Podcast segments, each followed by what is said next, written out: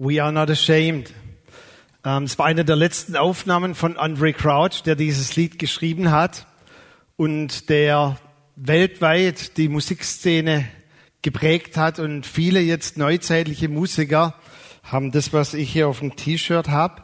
Bitte nicht meinem Sohn sagen, es gehört eigentlich ihm. Ähm, und hat sie beeinflusst mit diesem 116 von Römer. We are not ashamed. Wir schämen uns nicht für das Evangelium Jesu Christi. Und es ist heute Morgen auch mein Thema. Unashamed. Ich schäme mich nicht für das Evangelium von Jesus Christus. Römer 1, 16. Dort heißt es, denn ich schäme mich des Evangeliums nicht, denn es ist die, eine Kraft Gottes, die selig macht alle, die daran glauben.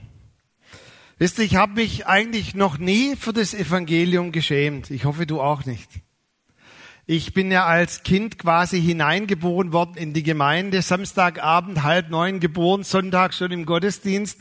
Ich hatte keine andere Wahl und ich habe mich noch nie, nie für das Evangelium geschämt. Und je mehr ich das Evangelium von Jesus Christus begreife, desto weniger Grund gibt es, sich zu schämen für das Evangelium von Jesus Christus. Aber wisst ihr, für was ich mich manches Mal teilweise geschämt habe? Ist manches Mal so als Kind dann so bei der Berufsangabe meines Vaters. Da musste ich ankreuzen und dann musste ich schreiben Pastor. Das war irgendwie ein bisschen komisch. Aber für das Evangelium habe ich mich nie geschämt. Als ich dann mal bei meinem Vater in der Firma so Ferienjob gemacht habe, da habe ich mich etwas geschämt, jetzt auch nicht für das Evangelium, aber ich kann mich noch gut erinnern, er hat so eine riesige überdimensionale Bibel, die hat er bis heute und die hat so ein rot-rosa Einband und die ist auch noch auf Russisch. Und die lag bei jeder Vesperpause in der Firma so offensichtlich, dass jeder ihn ansprechen musste. Und dann haben sie mich angesprochen. Oh, das ging ja noch. Aber ich erzähle euch noch ein paar Dinge. Da wird es dann grenzwertig, ob man sich jetzt schämt für das Evangelium. Nein, aber für manche von Gottes Bodenpersonal. Ich war dann so in der Jugendzeit öfters an einem Badesee, an dem ich auch getauft wurde als Jugendlicher. Und du möchtest eigentlich an so einem Badesee einfach Fun haben, so genießen, Natur, Wasser, Freundschaften genießen. Und dann kam aber mein Onkel und mein Vater. Und sie kamen bewaffnet mit Traktaten und haben jeden an dem Badesee, ob er es wollte oder nicht, die frohe Botschaft von Jesus Christus verkündigt. Nein, für das Evangelium schäme ich mich nicht, aber für manche Aktionen meines Vaters habe ich mich schon geschämt. Das war der Moment, wo man ins Wasser ging und weit hinaus geschwommen ist, um möglichst es nicht mit ansehen zu müssen. Aber wisst ihr, bei allem vielleicht Fremdschämen und von Traktaten geplagten Anwesenden unter uns, bei allen diesen Aktionen, je älter man wird, und man hat es mir gesagt, Micha, pass auf, wenn du 50 bist, dann blickt man öfters zurück im Leben. Das kommt ganz automatisch, wenn ihr mal älter seid. Aber je mehr ich mich entferne von solchen Kindheitserlebnissen, desto mehr blicke ich auch aus einem anderen Blickwinkel auf solche Aktionen zurück. Und bei allem, was mir immer noch sehr komisch erscheint und was mir vielleicht auch etwas heute noch Mühe macht und ein Fremdschämen in mir hervorbringt, kommt gleichzeitig eine Bewunderung in mir hoch, welchen Mut und welchen Stolz, welches Überzeugung sie hatten, für das Evangelium von Jesus Christus zu stehen. Und das übrigens macht mir auch Mut für meine Kinder, dass sie vielleicht aus der Perspektive dann mal mit 50 manches von ihrem Vater in einem anderen Licht sehen können, was sie heute vielleicht anders sehen. Ich glaube, und keine Angst, ich werde nicht nachher Traktate verteilen, dass er heute Mittag an die Badeseen geht. Die sind zum Glück auch nicht mehr so frequentiert. Aber ich möchte dazu aufrufen, zu dieser Unbekümmertheit, zu dieser Würde und auch zu diesem Stolz, zu dem Evangelium zu stehen, das Jesus Christus uns gebracht hat. Und wisst ihr, ich habe dann oft gelächelt und habe mich wirklich manchmal geschämt, wenn dann mein Onkel, der war noch radikaler drauf wie mein Vater, wenn die dann durch die Badeseen gelaufen sind und dann kam noch Gotti Bühlers Vater dazu, dort in Blüderhausen, wenn sie dann die Leute missioniert haben, Aber wisst ihr, was auch geschehen ist? Es haben sich eine ganze Reihe von Leuten bekehrt und es war ein Unternehmer, den habe ich vor kurzem getroffen, der ist jetzt über 90 Jahre alt und der hat mir gesagt, ich wäre nicht heute bei Jesus Christus und hätte nicht die Gewissheit ewigen Lebens, wenn dein Onkel dort an diesem Badesee mir nicht dieses Traktat gegeben hat. Der hat mir nicht nur das Traktat gegeben, der hat mit mir gleich ein Übergabegebet gemacht und dann hat er mich gepackt in einen etwas entfernten kleinen Fluss und hat mich dort gleich getauft. Wann erleben wir noch solche Dinge? Hm.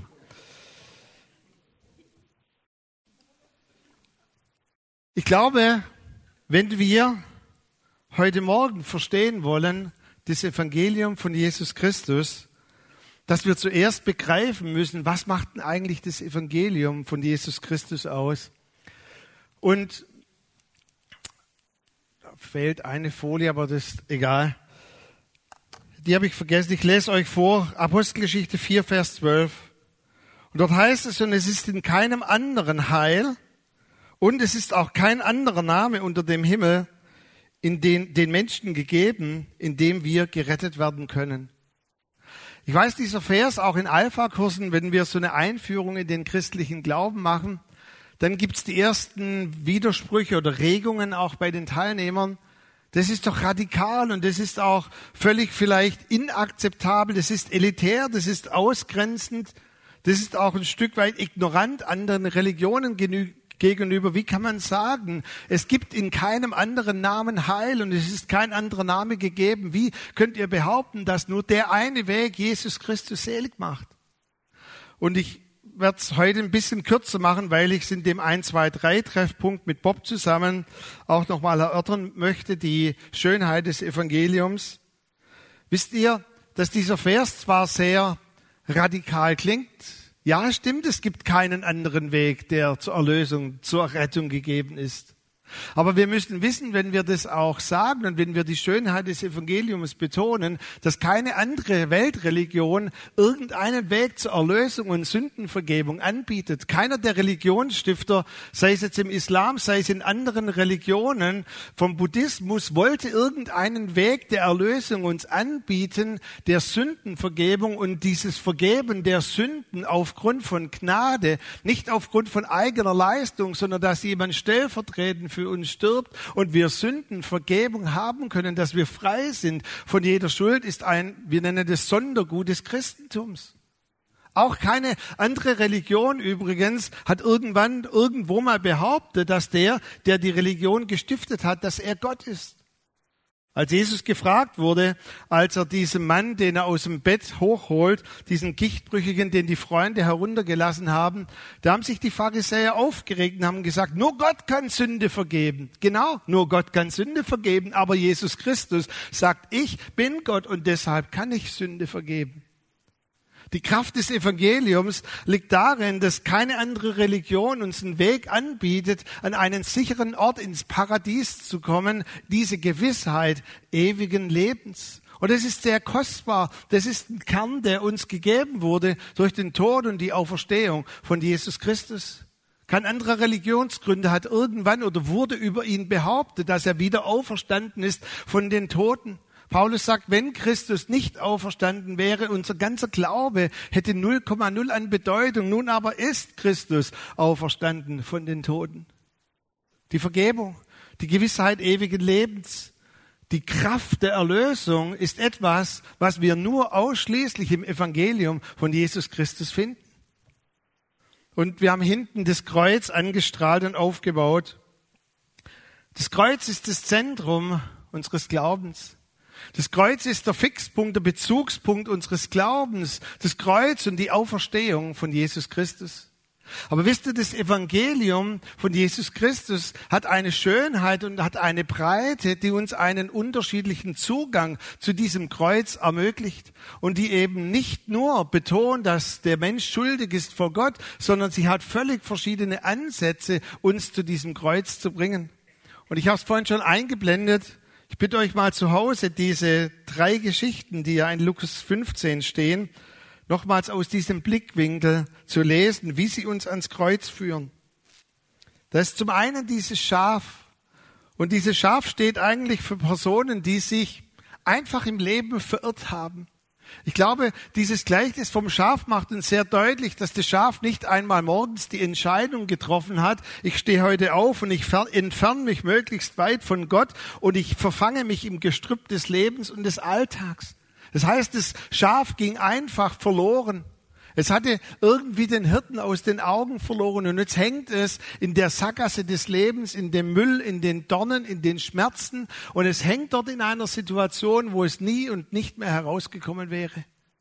Und jetzt kommt die Schönheit des Evangeliums, dass wir einen Gott haben und die Kraft des Evangeliums entfaltet sich darin, dass Gott nach uns sucht und dass er jeden einzelnen Menschen auf dieser Erde sucht und dass er keine Ruhe gibt, bis er diesen Menschen gefunden hat, bis er wieder in Kontakt kommt mit dieser Person. Es ist eine riesige Geschichte, eine Suchaktion von jemand, der verloren ging und wieder gefunden wurde. Dann die zweite Geschichte, die sich dann gleich anreiht. Ihr seht es hier in der Mitte, diese Frau, die diese Münze sucht, diese eine Münze, die sie verloren hat. Wir müssen wissen vom Hintergrund der Geschichte, dass eine Braut ein Brautkleid sich kaufen musste. Sie musste sparen, Jahr für Jahr, Monat für Monat, um dann genügend Geld zusammen zu haben, um diese volle Anzahlung leisten zu können für ihr Brautkleid. Und es geht ihr ein Teil, eine Münze verloren und sie kann nicht heiraten, ohne dass sie den vollen Preis bezahlen kann. Und jetzt heißt es, sie krempelt das ganze Haus um sie, sie holt die Nachbarn, sie lässt keine Ruhe. Mitten in der Nacht, sie stellt das ganze Haus auf den Kopf, bis sie diese eine Münze wieder gefunden hat. Ist es nicht ein kostbares Bild, was uns hier die Bibel vermitteln möchte, das Evangelium von Jesus Christus, dass jeder Mensch auf dieser Erde Gott extrem kostbar ist und dass er keine Ruhe gibt, bis er uns gefunden hat. Dass es ein Ausdruck ist, welchen Wert wir in Gottes Augen haben. Und in dieser Geschichte, bitte, wenn wir die theologisch jetzt auch mal dann noch ausweiten, wer hat denn die Münze verloren? Ein Ausleger hat mal gesagt, eigentlich müsste man ja implizieren, dass dann Gott die Münze verloren hat und eigentlich die Münze einfach unachtsam irgendwo verloren wurde. Kann die Münze was dafür, dass sie verloren war? Vielleicht ist sie in einem Kontext geboren, wo noch nie irgendjemand gläubig war. Sie ist aufgewachsen an einem Ort, an einem Platz, in einer Familie, wo noch nie ein Gottesbezug da war. Und sie denkt einfach, so wie ich lebe, ist es völlig normal. Aber da ist ein Gott, der diese Menschen sucht und sagt, du hast noch nie deinen Wert erkannt, wenn du nicht begreifst, dass du Teil des Brautpreises bist, für den ich am Kreuz für dich bezahlt habe. Und dann die Geschichte vom verlorenen Sohn. Jemand, der sich ja bewusst entfernt und der dann merkt, dass sein Leben in einer Sackgasse endet und wie dann etwas hochkommt, was meistens hochkommt, wenn man sich von Gott entfernt und der Sünde ins Angesicht blickt. Es kommt Scham hoch und Schuld hoch. Und diese Person möchte eigentlich sehr gerne wieder zurück zum Vater, zu diesem Ort, zu seinem Zuhause. Aber er kann nicht zurück, weil Scham ihn abhält. Ich habe gesündigt. Ich habe es verbockt. Ich bin bei den Schweinen. Die größte Schande, die man einem jüdischen Vater in dem Kontext antun konnte. Und dann erlebt er etwas, was die Schönheit des Evangeliums zeigt. Das ist der Vater, der diesen nach Schweinen stinkenden Sohn erwartet mit ausgebreiteten Armen. Und natürlich geht es in der Geschichte, bitte versteht mich nicht falsch, natürlich geht es in dem Gleichnis auch um Schuld.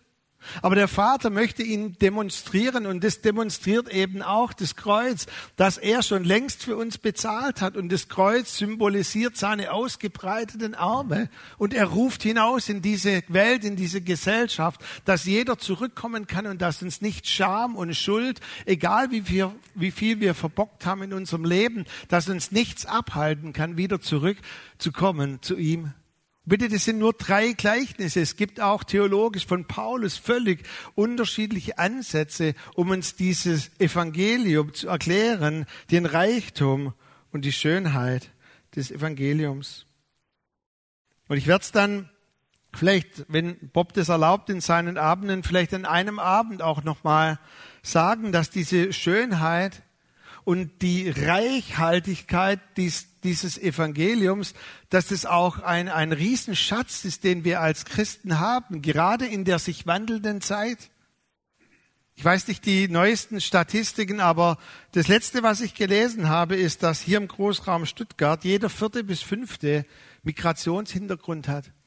Das bedeutet auch andere Prägungen. Und wir müssen wissen, dass Paulus zum Beispiel die Bibel vor allem für römisch geprägte Mitbürger schrieb, die sehr stark von Schuld und von Gerechtigkeit, von Rechtfertigung geprägt waren. Die Leute, die sehr stark östlich geprägt sind oder auch im Islam geprägt sind, die sind von einer Schamkultur geprägt, nicht von einer Schuldkultur.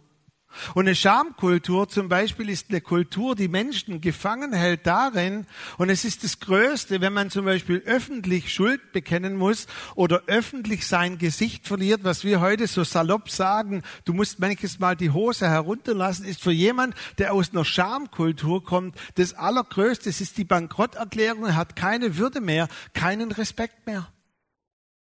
Und was tut Jesus in diesem Gleichnis vom verlorenen Sohn, als er nach Hause kommt und voller Schamkultur ist, ich habe aber gesündigt gegen dich, ich habe gesündigt. Und der Vater nimmt ihn einfach in seine Arme und er sagt, bei mir gibt es keine Scham, bei mir gibt es keine Entwürdigung, sondern er nimmt ihn in den Arm und er sagt, sofort die besten Kleider anziehen.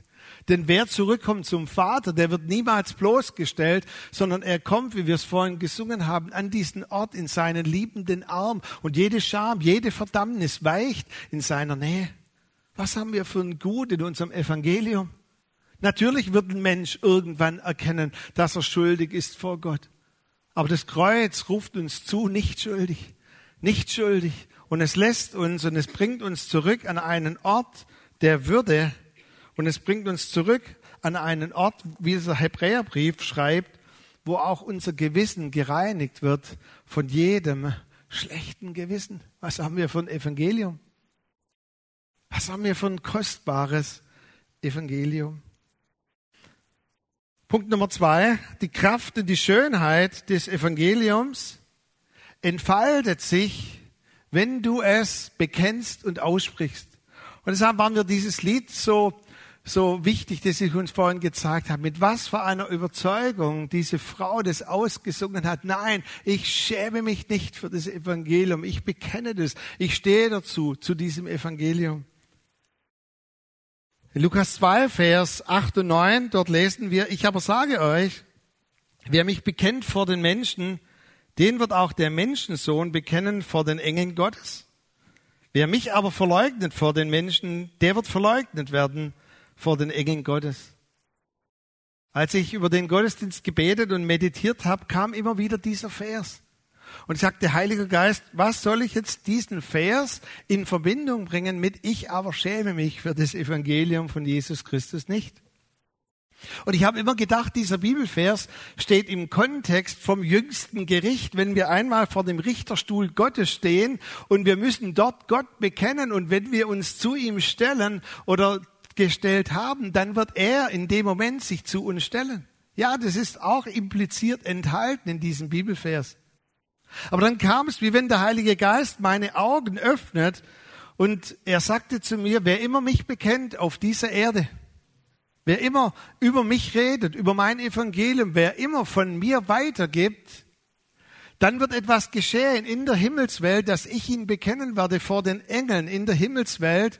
Und diese Engel werden auf die Erde hineinwirken mit Kraft und begleitenden Zeichen und Wundern. Es wird nicht nur so sein, dass du sprichst, sondern es wird Kraft transportiert werden aus der Himmelswelt. Wie im Himmel, so auf Erden.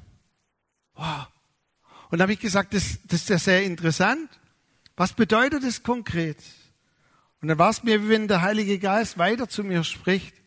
Und er sagt, deshalb hat der Teufel solche Angst und er möchte uns davor abhalten, dass wir ganz relaxed, ganz unverschämt im positiven Sinne, ganz überzeugt, ganz in uns ruhend über das Evangelium von Jesus Christus reden an unserem Arbeitsplatz, mit unseren Nachbarn, mit unseren Freunden, weil er weiß, wenn wir auf der Erde unseren Mund öffnen, löst sich eine Kraft im Himmel und die Engel werden aktiv und Jesus rempelt sie an und sagt, hey, da ist der Christ, der spricht gerade auf der Erde mit ein paar Leuten über den Glauben. Geht mal runter und dann kommt die Kraft des Himmels. Und es werden Kräfte des Himmels aktiv auf dieser Erde. Wisst ihr, ich bin so dankbar, ich sage es jedes Mal und ich sehe Thomas Wächter hinten, ich bin so dankbar, dass mit elf Jahren seine Mutter, die Edith Wächter, mir das Evangelium erzählt hat, als ich ein Kind war. Und ich spüre heute noch in diesem Raum, es war, wie wenn etwas mich einfach gezogen hat zum Vater. Ich saß da drin, ich habe gedacht, wer hat da einen Magnet angemacht in diesem Raum? Es war wie wenn eine Kraft mich förmlich zurückzieht, hinzieht zu meinem Vater im Himmel. Und ich habe dann am Schluss zu ihr gesagt, Mensch, mach doch Schluss, mach doch endlich einen Aufruf, ich möchte mich bekehren. Wie kann eine Kraft so stark wirken?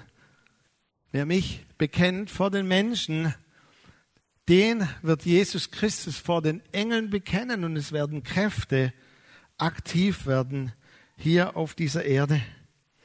Deshalb haben auch manche so ein Kloß im Hals oder fühlen sich plötzlich unbehaglich oder wie haben wir letzte Woche von Steve Junke gehört, die Schisserlinie wird immer dicker und dicker. Ganz logisch, weil der Teufel weiß, wenn wir den Mund aufmachen, werden die Kräfte des Himmels aktiv. In Johannes 6, Vers 44 heißt es, niemand kann zum Vater kommen, es sei denn, der Vater zieht. Weißt du, wie der Vater zieht? Was sind die Seile, durch die der Vater zieht? Das bist du. Du bist das Seil. Wenn du jemand ansprichst, dann dockt irgendetwas vom Himmel an dieser Person an und sie ist in Kontakt mit den Kräften des Himmels. Deine Worte lösen diese Kraft vom Himmel. Du sprichst mit jemandem, blickst ihm in die Augen. In dem Moment ist es wie wenn etwas andockt in seiner Seele und jetzt wird der Vater aktiv. Jetzt kann er ziehen. Aber weißt du, er kann nicht einfach so ziehen, ohne dass du aktiv wirst. Das heißt auch in der Bibel, dass wir mal Rechenschaft abgeben müssen für jedes unnütze Wort. Auch darüber habe ich mir die Woche lange, lange den Kopf zerbrochen. Was ist ein unnützes, ein nicht brauchbares, ein dummes Wort? Ich bin auch so geprägt, natürlich aus der Heiligungsbewegung kommend, dass ich über alle meine Worte Rechenschaft abgeben muss. Das kann ganz schön lang dauern bei mir. Ähm, und auch wenn ich mal irgendwas geschrien habe, mein Vater hat gesagt, ja, beim Fußball, da schreist du, no, Tor, noch ein Tor, oh. musst du alles mal Rechenschaft abgehen. Ich glaube, Jesus hätte viel zu tun, wenn ich darüber Rechenschaft abgeben müsste. Er hat uns ja diese Worte, diese Sprache gegeben, dass wir manches Mal auch etwas unkontrolliert und einfach so vor uns hinreden. Weißt du, was ein unnützes Wort ist? Ein unnützes Wort ist das, was Petrus getan hat, als man ihn sogar noch angesprochen hat und gesagt hat, Geil, du gehörst auch zu Jesus. Mm, ich wünschte, Mario Barth würde das mal als Comedian aufgreifen. Und dann wird sie nochmal direkter und sie gibt ihm eine Landebahn des Evangeliums rüberzubringen und sagt, ich habe dich doch gesehen, du warst doch einer, der ganz eng mit Jesus war. Ich? Das zweite unnütze Wort. Und dann hält sie es nicht mehr aus und sie beschwor ihn und er beschwor sich und sagte, ich kenne Jesus Christus nicht. Das sind unnütze Worte, über die du mal Rechenschaft abgeben musst, weißt du das? Ich habe vor kurzem aus gutem Anlass ein paar meiner mir gehörenden Hosen enger machen müssen. Und habe ich es wieder erlebt, wie eigentlich jemand mir so eine Landebahn bietet und sie sagt, Mensch, Sie haben ja ganz schön viele Hosen. Ich sage, beruflich bedingt. Hm. Und dann kreist sie mich so ein, sagt, hm, Sie haben ja bestimmt einen interessanten Beruf. Hm. Weißt du, und jetzt sind wir so blöd und ich möchte ganz transparent sein. Jetzt sagt man, wenn sie mich nicht extra anspricht auf die fünf geistlichen Gesetze, Vater, Sohn, Heiliger Geist und dann auch durch irgendwas von Charismatik sagt, dann sage ich nichts. Irgendwann merke ich, wie die rumeiert und fragt und der Heilige Geist gibt mir so einen riesen Tritt in den Arsch und sagt, sag doch einfach, du bist Pastor.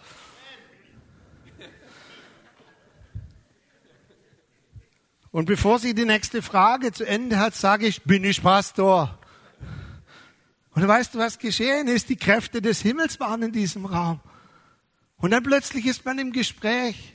Brauche ich mich zu schämen, dass ich Pastor bin, dass ich das Evangelium von Jesus Christus liebe? Nein. Als wir unseren Sohn vor über drei Wochen auf den Flughafen gebracht haben und dann Caroline, Annette und ich ihn verabschiedet haben, ah, da war dann dieser schreckliche Raum, wo wir noch hinein wollten. Der Raum war nicht schrecklich, aber es war schrecklich, dass wir unsere Tränen nicht mehr zurückhalten konnten.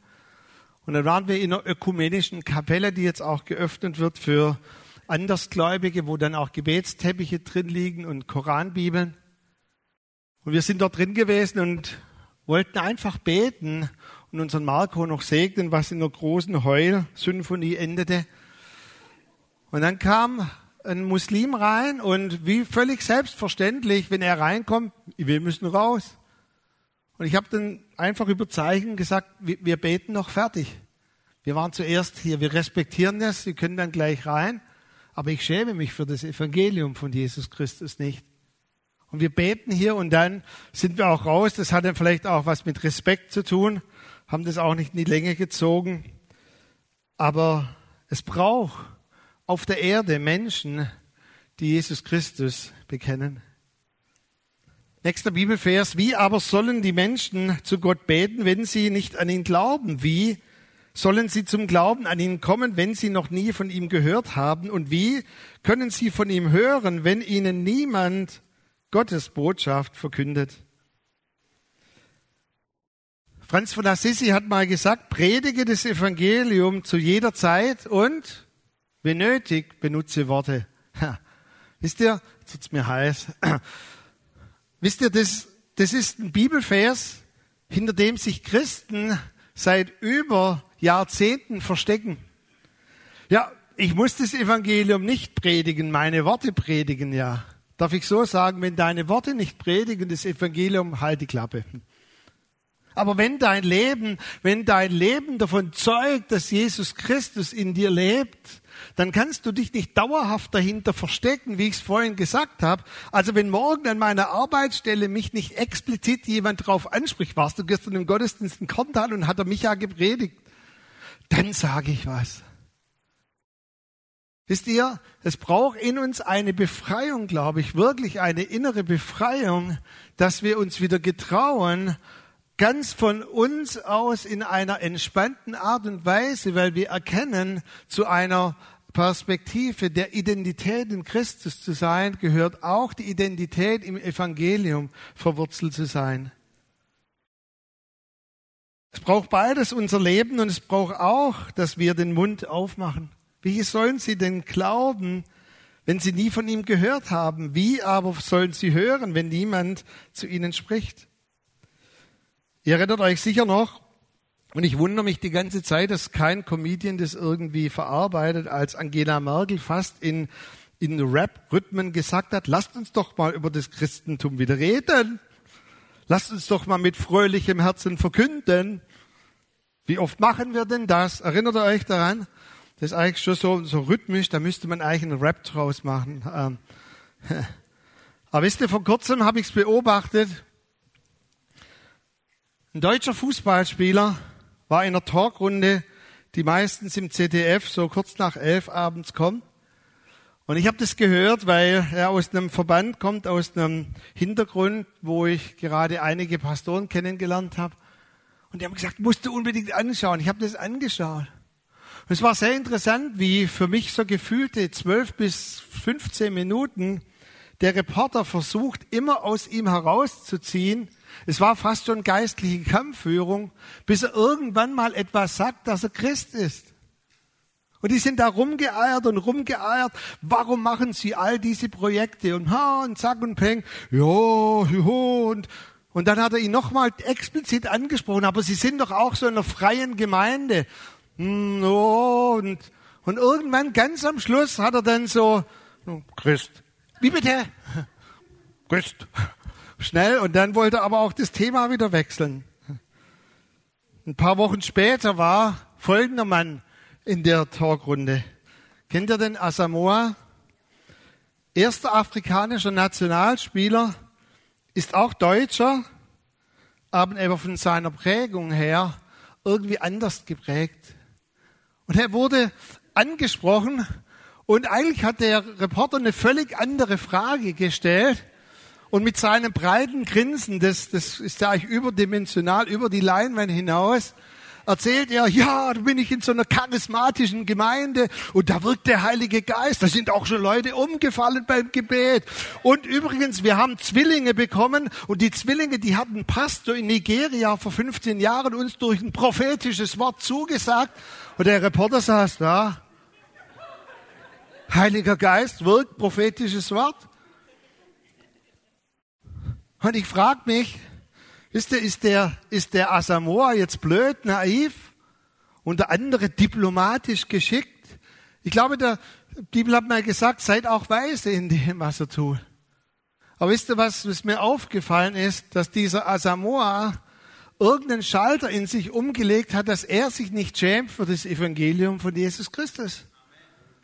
Und interessant war, ich lese ja immer im Urlaub irgendein Buch, das mich entspannt. Und dann habe ich von auch einem Fußballspieler Thorsten Legert gelesen, der ja als Kind sehr missbraucht wurde, fast jeden Abend von seinem Vater. Und der eigentlich als Geschädigter durch diese Welt noch rennt und auch sagt, er kann nicht vergeben. Und wisst ihr, wer ihm in Bremen ein Buch geschenkt hat? Das war Winton Rufer, ein Kiwi, ein Neuseeländer. Und als er am Tiefpunkt war seines Lebens, in der Depression und sich das Leben nehmen wollte, hat er die Bibel herausgekramt, die Kiwi Winton Rufer ihm gegeben hat. Und dann ist ein Satz gekommen, der hat mich schier schockgefrieren lassen in diesem Buch. Er sagte, in dem Club Bremen und auch anderen auf Schalke haben ihn ausschließlich Ausländer, Asamoah ist Deutsch, aber ihr wisst vom Hintergrund Afrikaner, es haben mich nur Ausländer angesprochen auf ihren Glauben. Kiwis, Afrikaner und vor allem Brasilianer. Und er sagt, was ihn eigentlich im Nachhinein, im Nachhinein so zum Nachdenken gebracht hat, warum keiner von uns Deutschen den Mut hat, den Mund aufzumachen und für das Evangelium von Jesus Christus zu stehen. Kann es sein, wenn schon die Bundeskanzlerin uns das sagt, dass wir als Deutsche hier vielleicht eine Befreiung brauchen? Haben wir hier ein Problem? Ich schäme mich nicht für das Evangelium von Jesus Christus. Wisst ihr, die Grundvoraussetzung, dass die Kraft des Evangeliums wirkt, ist, dass du dich für das Evangelium von Jesus Christus nicht schämst. Ich glaube, du musst dich selber hier irgendwo einreihen, ob du unten bist oder oben. Ich glaube, wenn du erleben möchtest, dass das Evangelium von Jesus Christus wirkt, musst du in diese Unverschämtheit im positiven Sinne kommen. Nochmals zurück zu meinem etwas radikalen Onkel am Badesee. Wisst ihr, dass dieser Unternehmer, der sich dort bekehrt hat, gleich in diesen Fluss, in die Wieslauf geschleppt wurde? Dass der später eine sehr, sehr große Firma geleitet hat und durch ihn viele, viele, viele Menschen in dieser Firma zum Glauben gekommen sind. Wir können jetzt stundenlang über die Art diskutieren, da bin ich dabei. Aber ich möchte nicht mehr diskutieren darüber, ob wir uns für das Evangelium schämen oder nicht. Und ich glaube, wenn wir erleben wollen, dass Jesus uns vor den Engeln befähigt und bekennt und die Kräfte des Himmels aktiv werden, dann muss das Bodenpersonal endlich anfangen, auch wieder den Mund aufzumachen und mutig zu sein für das Evangelium. I am unashamed. Letzte Geschichte. Im 19. Jahrhundert gab es einen Prediger, einen Wanderprediger, der heißt Peter Cartwright, hat nichts mit Bonanza zu tun. Ähm, und er hat gepredigt in einer Stadt, in der er kam. Und man sagt, er war jetzt noch feuriger wie ich heute Morgen und die Sängerin, die ihr vorhin gesehen habt. Und er wollte gerade predigen und dann ging einer nach vorne in dieser Southern Baptist Church und hat gesagt, Bruder Cartwright, Heute bitte etwas Zurückhaltung, weil Präsident Andrew Jackson ist unter den Zuhörern. Aber der sitzt ganz hinten, der ist abgekapselt von seinen Bodyguards, der möchte auch nicht Großes aufsehen. Und Peter Cartwright hat gesagt, alles klar, habe ich total verstanden. Und er predigte, so schreibt er in seinen Memoiren, so gut es ging, mit großer Zurückhaltung. Und dann kommt wieder dieser Satz, doch am Ende des Gottesdienstes, I was unashamed schämte er sich nicht. Und sehr direktiv, ohne sich die Worte zu überlegen, sagte er, mir wurde vorhin mitgeteilt, dass Präsident Andrew Jackson unter den Zuhörern ist. Und ich habe versucht, mich so gut es geht zu benehmen. Und dann hat er wörtlich gesagt, aber lieber Präsident Jackson, ich muss Ihnen sagen, dass Sie in die Hölle kommen, wenn Sie Ihre Sünden nicht bekennen. Es war der Moment, wo alle Älteste schockgefroren waren in der Gemeinde und Andrew Jackson wollte nachher oder sollte vermöbelt werden von den Ältesten der Gemeinde. Aber wisst ihr, was geschehen ist nach diesem Gottesdienst? Präsident Andrew Jackson kam mit Tränen in den Augen zu ihm nach vorne und sagt, lassen Sie diesen Mann in Ruhe. Hätte ich mehr solcher mutige Leute in meiner Armee, dann würde es mir wahrscheinlich besser gehen. Ich weiß nicht, ob ich diesen Mut gehabt hätte, wahrscheinlich nicht. Aber wisst ihr, was mich auch wieder an diesem Peter Cartwright begeistert? Dass er unverschämt war für das Evangelium von Jesus Christus. Ich weiß nicht, was das für deinen Kontext bedeutet, in dem du stehst, deine Freunde, deine Familie, deine Nachbarn, deinen Beruf, deine Schule, deine Schule. Ich weiß nur, dass das Evangelium voller Kraft ist und voller Schönheit. Dass es reich ist, dass es so viel Wege gibt, uns zum Kreuz zu ziehen. Und ich weiß auch eines, dass wenn wir auf der Erde das Evangelium von Jesus Christus lösen, indem wir es bekennen, bekennen bedeutet immer von der Bibel her, wer mit dem Herzen glaubt und mit dem Mund bekennt. Deshalb wurde übrigens auch keiner in einem jüdischen Kontext getauft, der nicht bekannt hat, dass Jesus Christus in ihm lebt. Also im Sinne von, sieht man doch, bist du also wiedergeboren. Er musste es aussprechen und sagen, Christus, Kyrios, Christus ist mein Herr. Kann es sein, dass wir vielleicht irgendeine Mundfessel lösen müssen und dass wir zurückkommen müssen zu einer völligen Unverkrampftheit zu einer Unverkrampftheit, mit der zum Beispiel auch dieser Muslim in einen ökumenischen Gebetsraum hineinging. Ich bin hier und ich schäme mich nicht für meinen Glauben. Kann es sein, dass wir vielleicht Nachholbedarf haben und dass wir das Evangelium von Jesus Christus wieder mehr bekennen, mehr weitergeben müssen? Wie können Sie hören, wenn Ihnen niemand Gottes Botschaft verkündigt? möchte es einfach so stehen lassen, auch mit der Folie. I am unashamed. Ich habe für mich entschieden, ich schäme mich nicht. Es gibt gar keinen Grund, wieso ich mich schämen muss für das Evangelium von Jesus Christus. Je mehr ich es erkenne und je mehr ich es begreife, desto reichhaltiger und schöner wird das Evangelium von Jesus Christus. Die Frage, die ich dir heute Morgen stellen möchte, schämst du dich für das Evangelium? Oder möchtest du zurückkehren zu dieser zu diesem Zentrum. Ich liebe das Evangelium von Jesus Christus. Warum liebe ich das? Weil wir es aufhört in diesem Vers. Es ist die Kraft Gottes zur Errettung aller Menschen, aller Ethnien, aller verfahrenen Situationen auf dieser Erde. Es ist die einzige Möglichkeit, in dem Menschen oder durch die Menschen wieder in Kontakt kommen können mit Gott. Wir gehen jetzt noch in eine Zeit, wo wir eineinhalb, eins, eineinhalb Lieder singen. Ähm, kommt, ich habe es vergessen. Wie ist das eine Lied genau, Christ is enough. Und dann singen wir, vielen Dank, ist doch gut, wenn man eine Frau hat, die eins ist mit einem. Ähm, Christ is enough. Und dann war mir noch mal so wichtig, dieser Teil zu singen, I will not be silent. Und wisst ihr, ich habe mir noch lange überlegt, machen wir einen Aufruf, wir stehen alle auf, die, die jetzt unverschämt sein wollen für das Evangelium. Ich fand es so toll, wie letzte Woche auch Steve Junke das gesagt hat. Der Aufruf oder die Reaktion ist nachher, wenn du rausgehst in den Alltag. Aber wenn du heute Morgen empfindest, dass sich irgendetwas in dir lösen möchte, etwas, wo du dir auch selber zusingst, vor Gott und vor den Engeln, nochmal das bewusst aussprichst, ich werde nicht mehr schweigen. Ich werde auch nicht immer darauf warten, bis mich alle einsingeln und ich nicht mehr anders kann, als über Jesus zu reden. Sondern ich möchte ein Botschafter, ein Zeuge sein. I'm unashamed. Dann bitte ich dich, dass du es einfach auch mitsingst, diesen Teil von diesem Lied. Ich schäme mich nicht für das Evangelium von Jesus Christus.